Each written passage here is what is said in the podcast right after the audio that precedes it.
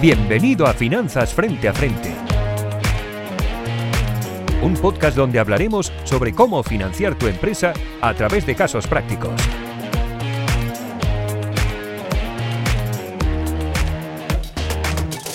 Bienvenidos al podcast de Finanzas Frente a Frente. Soy Jordi Altimira, partner de Lánzame y Advisor.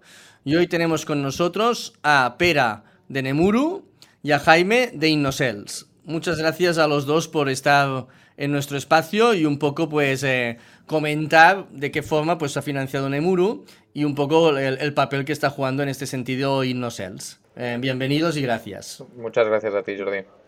Gracias Jordi, un placer. Muy bien, el placer es nuestro. En este sentido, Pera, em, cuéntanos un poco qué es Nemuru, de dónde surgió la idea, cuándo se inició y, y los primeros pasos. Va, cuéntanos un poco el concepto. Pues bueno, Nemuru, Nemuru nace en realidad para, para, para, cortar gaps, ¿no? Decimos, acortar gaps de entre, entre vendedores, entre compradores y entidades financieras para mejorar la experiencia de usuario, sobre todo en el punto de venta, ¿no? Eh, esto, que es un camino que, que diría hace 7, 8 años, arranca específicamente en el fintech y muy enfocado a e-commerce, eh, pues veíamos todavía mucho gap en otro tipo de espacios y experiencias cliente sobre todo en espacios de tickets altos, ¿no? Eh, desde reformas del hogar, sector educación, sector salud, etcétera, etcétera.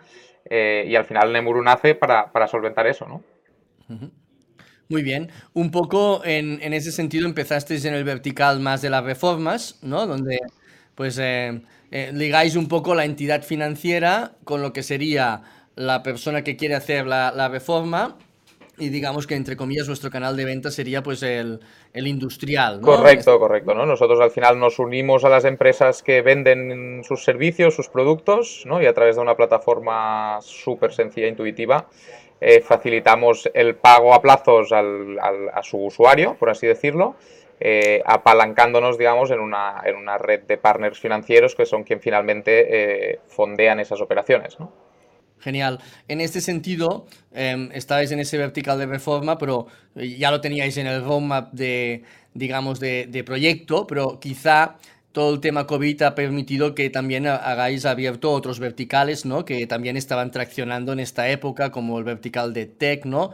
La idea es eso, ¿no? Ir verticalizando ir dando esa posibilidad de financiar, em, de financiar al usuario final, ¿no? Correcto, correcto. Al final yo creo que es, saludable para toda, para toda startup, por así decirlo, ¿no? Salir con un nicho muy concreto, una propuesta de valor muy concreta de nicho, pero obviamente en la propia evolución de compañía ya teníamos en radar el, ir ampliando, ¿no? El ir ampliando ese, ese modelo de actividad, esa verticalización, digamos, de, los profesionales que pueden estar utilizando Nemuru en este sentido. Y, sí, como comentas en COVID, bueno, está claro que durante dos, tres meses muchas reformas no hubo, ¿no?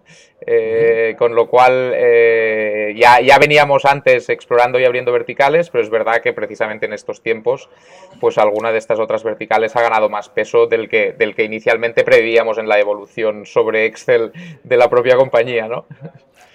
Bien, no, buena, buena capacidad de reacción y aquí pues eh, hay que ver cuando te cae un COVID, ¿no? Pues eh, buscar, buscar los verticales que tenías planificados, los que a corto plazo te van a ir mejor, ¿no? Esto claramente, ¿no? Reacción de emprendedor. Yo creo que, Pera, tu caso es muy interesante porque en este caso eh, vosotros tenéis un poco en vuestro cap table, pues prácticamente a, a, todos los posibles actores que una startup puede tener, ¿no? Desde un venture builder del nivel de Antai, a grupos de business angels, a lo que sería el más el, venture capital con, con, fondos como Encomenda o, nosotros, nosotros, mismos en Lánzame y luego la incorporación de lo que sería pues eh, Bankia ¿no? Como venture capitals más corporates, ¿no? Cuéntanos un poco eh, esa melange o ese, esa, esa diferencia, bueno, esos diferentes eh, tipologías de inversores, ¿qué diferencias ves? Em, ¿Qué crees que aporta cada uno de ellos? Un poco, em, todos ellos, pues, oye, pues eh, tenéis un cap table realmente muy bueno, ¿no? Y, cada uno en, en, su vertical, ¿no? Pero cuéntanos un poco las diferencias que, que, tú has visto, cómo lo has vivido eso. Mm. Bueno, es, un tema de, timings y evolución también, ¿no? Y, en, teniendo en cuenta que es un modelo como el que proponemos desde Nemuru, que necesita su recorrido y su espacio de implementación, por así decirlo, obviamente en todas estas etapas eh, cada uno de estos, de estos eh, stakeholders, digamos, de estos, de estos socios, ¿no? Eh, pues tienen más o menos especialización en cada una de las etapas y, más enfoque a, aportar valor en cada una de estas etapas, ¿no? Esto es lo, primero que está claro.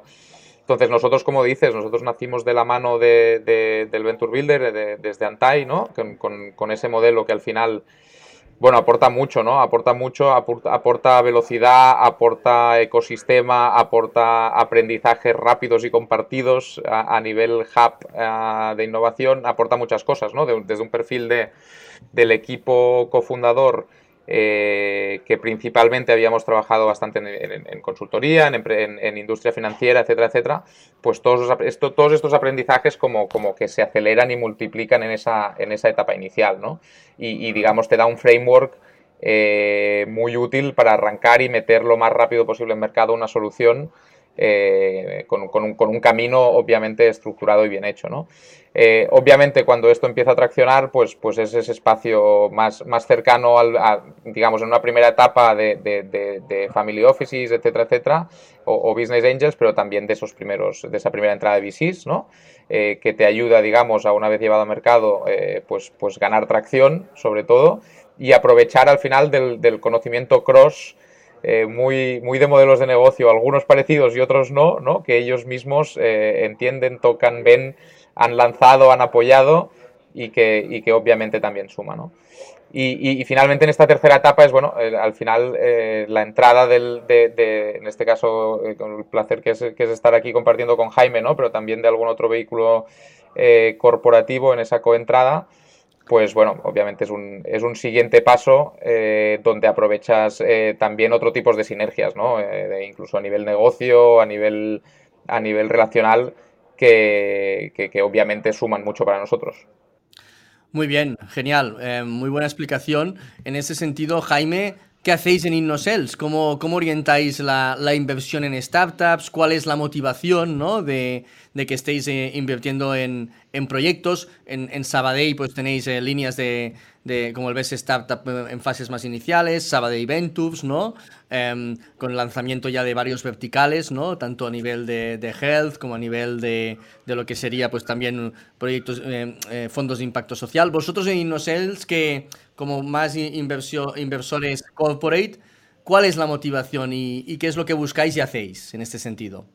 Gracias, Jordi. Bueno, en primer lugar, InnoSales es, eh, lo llamamos el, Digital Hub de, Banco Sabadell, ¿no? y, eso incluye no solamente el, brazo inversor, ¿no? que lo llamamos eh, Corporate Venture Capital, sino otras, otros, otras áreas estratégicas como puede ser eh, partnerships, un área de consultoría estratégica que trabaja para el banco y recientemente hemos incorporado eh, perfiles eh, tecnólogos, vamos, para, para, para, ser capaces no solamente de, de, innovar en el, en el medio largo plazo, sino ser capaces de lanzar producto digital en el corto. ¿no? Entonces, efectivamente tenemos eh, distintos vehículos de, de, inversión en Venture Capital dentro del, del grupo, vía Startup, eh, Sabadell Venture Capital, como bien indicas, y luego InnoSales. ¿no? Se caracteriza por hacer inversiones con componente estratégico. ¿no? Eh, yo siempre digo que la, eh, alinear, digamos, intereses entre un venture capital puro y una startup digamos que es, es, relativamente sencillo, ¿no? Es, es, un tema más de personas, ¿no? Pero al final, pues el, objetivo último es, el retorno financiero. En el caso de, de, un CVC como nosotros que somos estratégicos, pues buscamos apalancarnos ¿no? en la tecnología de la, de, la startup y, en su modelo de negocio para aportar valor al grupo. Eh, eh, y bueno, eh, desde Inosels hemos hecho, bueno, pues eh, tanto inversiones directas como indirectas. Hemos invertido en, en, eh, en, un fondo, bueno, pues en Silicon Valley y otro en Israel. Y una de ellas no es nuestra inversión indirecta en Antai. Eh, en el Venture Builder, donde coinvertimos ahí con, con, bueno, pues con otro corporate que es Mutuo Madrileña, y ahí el racional era, ¿no? Bueno, pues eh, ellos como expertos en lanzamiento de nuevos negocios y creación de nuevos negocios, pues lanzaban pues el, vertical fintech, ¿no? Y el insurtech, ¿no? En negocios en los que para nosotros podían ser estratégicos, ahí nace Nemuro, ¿no?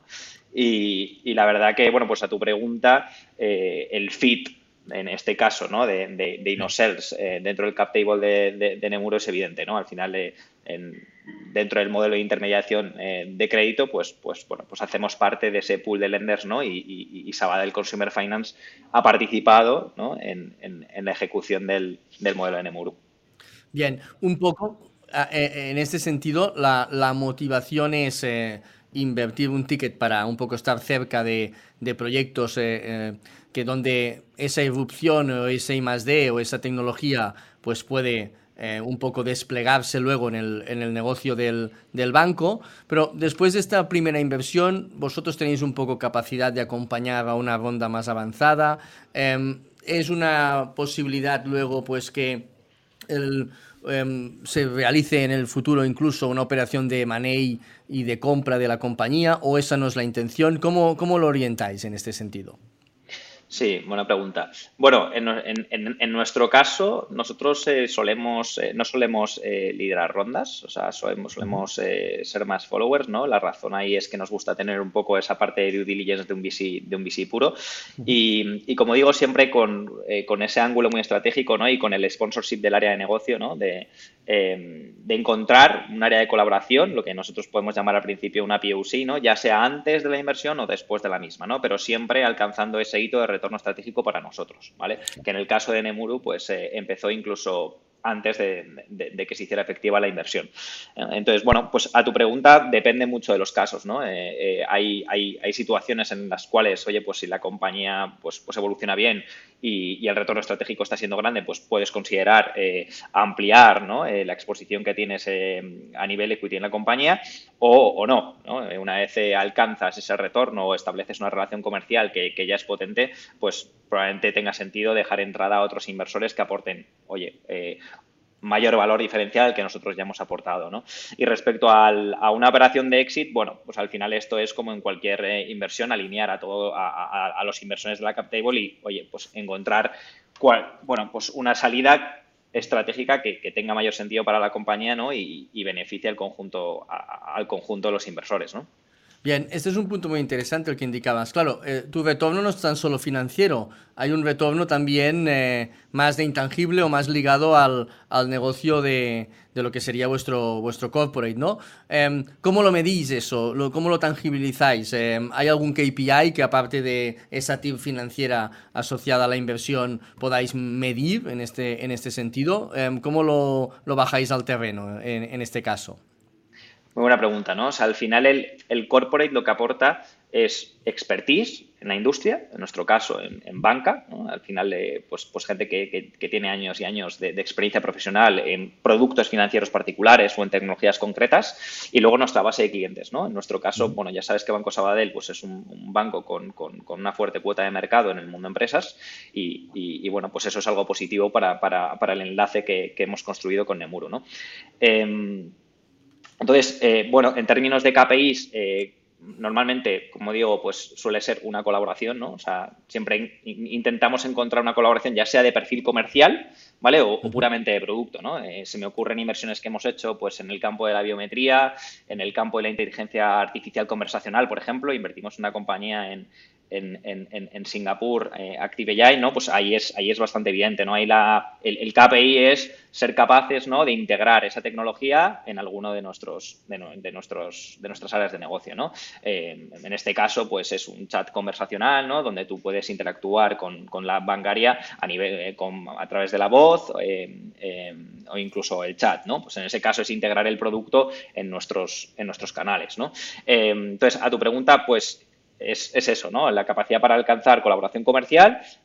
También hacemos workshops con las, con las startups, ¿no? Cuando, cuando, si es una tecnología muy pionera, pues siempre intentamos ¿no? que ese know-how eh, se transfiera ¿no? y, la gente del banco bueno pues eh, pues pues alimente de ese conocimiento en, una, en una, tecnología disruptiva entonces eh, sí básicamente es eso interesante no es decir podéis aportar pues un poco pues hay una sinergia de negocio donde podéis aportar a la startup pues eh, todo lo que sería pues fondo de comercio, todo lo que sería pues eh, elementos de experiencia de, sector, ¿no? Y la startup pues puede aportar pues eh, innovación, tecnología, disrupción y, elementos que quizá pues desarrollarlos internamente pues sería más complicado, ¿no? O más, o más costoso.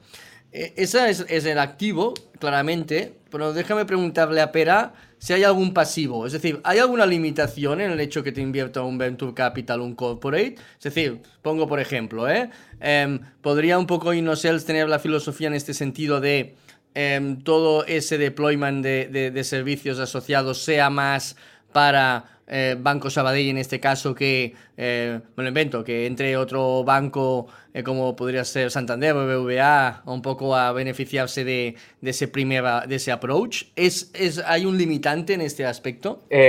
no ha nacido así la relación, ¿no? Y de hecho, prueba de ello primero es que en el cap table no está Innosel solo, por así decirlo, y que nosotros, Innosel desde el inicio es consciente y sabe que también tenemos acuerdos comerciales con otros players bancarios. Yo creo que aquí, en ese sentido, ese, ¿no? Lo decías casi como contrario de activo, ¿no? E, ese pasivo no lo hemos, no lo hemos notado eh, y estamos muy, muy contentos por ello, ¿no? Porque al final yo creo que, y recuerdo alguna conversación que he tenido con ellos, ¿no? Es decir, bueno, eh, es que si eso se convierte en pasivo, perdemos todos en realidad, ¿no? Con lo cual con lo cual ahí es de agradecer que, efectivamente la visión y, obviamente tenemos eh, tratos eh, comerciales y, de otros tipos, ¿no? Y, es un placer tenerlos, pero no sin esa, sin esa visión limitante, te diría, ni en otro tipo de partnerships que puedas conseguir, ni en tampoco en el modelo de gestión y decisión de compañía de, que eso te, te, te, te corte ciertas alas, ¿no? En ese sentido, la verdad es que nos sentimos muy cómodos iba, a añadir a, iba a añadir aquí, Jordi, que, que, cada caso, efectivamente, como dice Pera, es muy particular. ¿no? En el caso de Nemuru, un factor de éxito clave precisamente es la diversificación del pool de lenders. ¿no? Y eso es algo que, que, todos los que estamos eh, eh, como inversores pues somos conscientes de ello. O sea, al final, cuanto mayor pool de lenders tienes, el, el, riesgo de concentración baja ¿no? y mm. la posibilidad de, de, transaccionar eh, pues aumenta. Bien, un poco en este aspecto, Jaime, la idea es que vosotros un poco cuando invertís no limitáis a la startup en ese terreno, ¿no? Es decir, que le, dais campo abierto y, actuáis como un inversor más, intentáis aportar todos estos elementos que comentabais, pero no restringís comercialmente al, proyecto emprendedor. Eso es, efectivamente. Genial. Eso, bueno, no, no, no todo no todos los corporates venture capital actúan de esta forma, ¿no? Es decir, sí que hay, hay algunos pues que ese es una bueno, un, poco una, una, una, limitan un poco pues que, que, salga más al mercado la startup y quede más, más eh, restringida, ¿no? Bien, em, cuéntanos, eh, Pera, un poco cuál es el... Y así también aprovecho yo para hacer update contigo, ¿no? Un poco cuál es el, cuál es el, el, el, roadmap que tienes por delante y que en este 2021 que esperemos que ya pues haya dos 2021 y haya una segunda parte de año donde ya no tengamos el, el, virus por aquí, ¿no? ¿Cómo, cómo ves ese, ese, crecimiento en este sentido? Bueno, el, el crecimiento, lo, o sea, nosotros obviamente, ya, ya he dicho antes, ¿no? El, efecto del COVID nos, nos, nos, machacó dos, tres meses claramente, ¿no? Como, como imagino que a bastantes compañías. Eh, por el camino, mucha evolución de, de plataforma de producto, eh, también, eh, y de incorporación de más pool, como decía Jaime ahora, ¿no?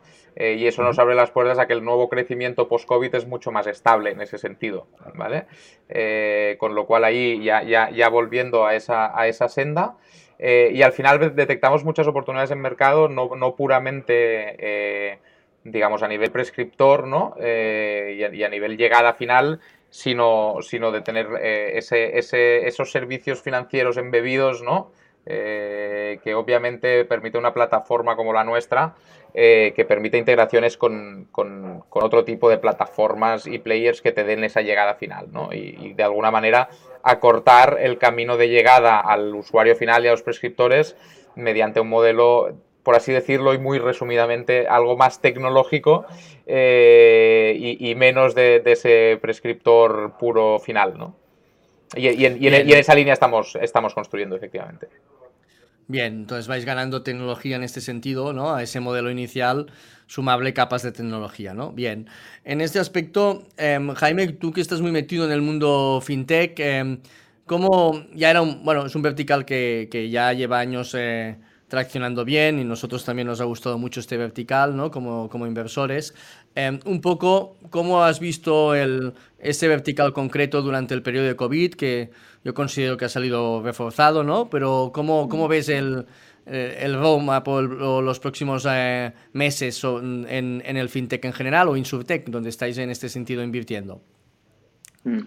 Bien, eh, bueno, yo creo que, prácticamente todos los verticales han, sufrido del COVID ¿eh? y quitando cosas pues muy particulares, pero, pero, pero en, el mundo financiación al consumo, todo lo que es la recurrencia, ¿no? que al final es el, es el KPI de éxito de, cualquier lender, ¿no? Eh, que es el, número ¿no? de, préstamos que, ocurren por merchant al mes, pues, pues, pues ha bajado. En el caso nuestro, yo, a mí me gustaría resaltar que Banco Sabadell estaba, eh, estaba muy bien posicionado en todo lo que es eh, financiación al consumo online. Nosotros desde Inosels hicimos una operación de money en, su día con Instant Credit, que es un player que nos posicionaba muy bien en todo lo que es la financiación cuando llegas al carrito de compra. Y Nemuro lo que nos daba es eh, una complementariedad muy grande ¿no? en, todo lo que es financiación en punto de venta offline. ¿vale? Y esto tiene sus particularidades en términos de ticket, em, en términos de proceso, de integración y, bueno, eh, a nivel estratégico y de nuevo y como CBC para nosotros es, eh, representa un canal de distribución más ¿vale? para el banco. Y todo en un marco, y un poco en la línea que preguntas, en, el nuevo marco ¿no? de, Open Banking, ¿vale? que tanto leemos, ¿no? de, banca abierta, que al final es eso, ¿no? es, es, ser capaz como, como institución financiera de distribuir nuestros productos en canales de terceros, ¿vale? Pero también coger productos de terceros, ¿vale? Y, con ellos mejorar la propuesta global que tenemos, eh, que ofrecemos a nuestros, a nuestros clientes, ya sean particulares o empresas, ¿no? Yo creo que, durante el COVID, bueno, pues toda esa recurrencia, pues, pues bajó, ¿no? Eh, pero, pero creo que, bueno, pues que, la financiación eh, volverá a recuperarse y, de hecho lo estamos viendo ya, ¿no? En términos de métricas. En este sentido, hay, hay una búsqueda por, por parte vuestra activa de una tipología de proyecto, evidentemente fintech, insurtech, pero dentro de este campo que es muy amplio, em, ¿qué elementos eh, buscaríais en, un, en, una startup que eh, a, corto plazo que complementara esa, esa propuesta de valor que, estás comentando, ¿no? de integrarte a terceros y, y, que, y de buscar de terceros eh, em, pues, activos que os puedan también ayudar a vosotros? ¿Cuáles serían los... Mira, si tuvieras que hacer una, mm. lista de la compra... Pues mira, ¿eh? todo, lo que, todo lo que sea... Mira, el, mundo bancario ha tenido que, del día a la mañana, ha tenido que pasar todos sus procesos, ¿no? De, de, onboarding de cliente, etcétera, de, un mundo offline a online, ¿no? Todo lo que es eh, banca banca online. ¿no? Entonces, todas las compañías que ayudan a, a, mejorar esos procesos y ayudar a que sean eficientes, que sean real time, todos los procesos de, de, scoring de riesgos, eh, y que, y que, y que evite ¿no? al, al, cliente ir a la oficina porque es una tendencia pues eh, en, un contexto de, de, eficiencia de los bancos y de cierre de oficinas y de sucursales bueno pues pues es una necesidad latente ¿no? entonces eso por una parte y luego tienes toda la parte ¿no? de, cómo nos apalancamos la inteligencia artificial ¿no? y en el uso de los datos para eh, mejorar la eficiencia en muchísimos procesos internos del mundo bancario ¿no? y esto eh, pues por ejemplo el, el mundo de mm, regulatorio y el mundo de compliance pues es un sector que todo lo que tiene que ver con RecTech, ¿no?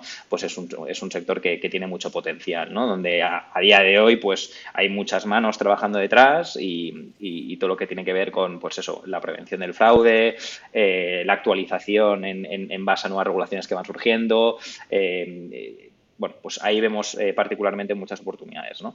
Y luego en el, en el como, como os comentaba antes, nos, posicionamos ya el año pasado en, en, el campo de, de, lo que es la banca conversacional. ¿no? Eh, eh, cada vez interactuamos más por voz y, y, bueno, y, integrar y, tener un, chat que llamamos, ¿no? Porque el mundo de los chatbots, la verdad que tuvo su hype, pero hay que, hay que aterrizarlo, ¿no? Pero con casos de uso, eh, particularmente en el sector de, la banca, seguros o, la, o, mercado de capitales, creemos que es muy importante, ¿no? El poder yo, a través de, la, de mi app bancaria, oye, pues poder contratar un seguro, por ejemplo, ¿no? O eh, poder comprar pues un stock. Eh, en fin, ese tipo de cosas que en, otros, en otras geografías ya está ocurriendo, ¿no? Y el cliente interactúa directamente a través de, la app nativa del banco, pues, pues eh, ser capaces de ir integrando toda esa inteligencia, ¿no? Y esos casos de uso que ayuden a mejorar la experiencia general bancaria de nuestros clientes. Muy bien, perfecto. Mm. Impecable, entendido, ¿eh? muy, muy, muy claro. En este sentido, Pera, ese roadmap de financiación que, has creado, donde también hay financiación pública, ¿no? Y, hay ese modelo también para evitar la, dilución. Em, un poco, ¿cuál crees que es el, tu siguiente paso? ¿Es ya un venture capital internacional? ¿Es qué perfil de inversor consideras que puede un poco em, podéis, podéis encajar en, en un futuro a no sé, 12 meses vista? ¿Cómo, cómo lo ves? Sí, al final el, es, cierto también que el, el ese VC internacional eh, va de la mano de un plan de expansión de compañía, ¿no? De, digamos, nosotros a día de hoy estamos operando en, en España. Obviamente la búsqueda de ese, de ese inversor internacional que, que, tiene sentido, tiene todo el sentido del mundo, pero va de la mano de esa, de esa potencial expansión, ¿no? Yo te diría que si eso se da, eh, pues obviamente en, en esa línea, ¿no? Eh, si, no, si, no, si no se da de la mano esa, esa expansión internacional, eh, es más difícil la llegada al VC, porque al final el mercado español es el mercado que es, ¿vale? Eh, y entonces, pues bueno, al final es el mismo esquema con, con, con VCs locales, ¿no? O, también del mundo corporate, pues algún otro player que, que, se que, está, que está ya interesado, de hecho, en, en lo que estamos haciendo, ¿no? Bien, en ese sentido, Jaime, un poco vosotros eh, abiertos a coinvertir un poco con toda, toda tipología de inversor, o preferís más una tipología que otra, un poco, ¿dónde os sentís más, más cómodos compartiendo un cap table? Pues eh, lo hemos compartido con, con todo tipo de inversores y depende mucho de la compañía y de, oye, ¿dónde opere la compañía? ¿En qué sector? Como de nuevo, ¿no? Volviendo al caso Nemuru, Nemuru es un caso particular donde, oye, pues eh, la colaboración con entidades financieras para ellos es un, factor clave de éxito, ¿no? De nuevo, ¿no? Para diversificar ese pool de lenders que al final es el core del negocio, ¿no? Entonces, a tu pregunta, pues eh, con cualquier tipo de inversor, ¿no? Pero depende mucho de las, de las oportunidades. Hay unas que, bueno, pues, eh, pues que que la aportación de, un, socio estratégico pues es más relevante que, en otras, ¿no? Eh, así que sí, ahí muy flexibles. Vamos, nosotros en Inosel siempre hemos sido eh, tremendamente flexibles con eso.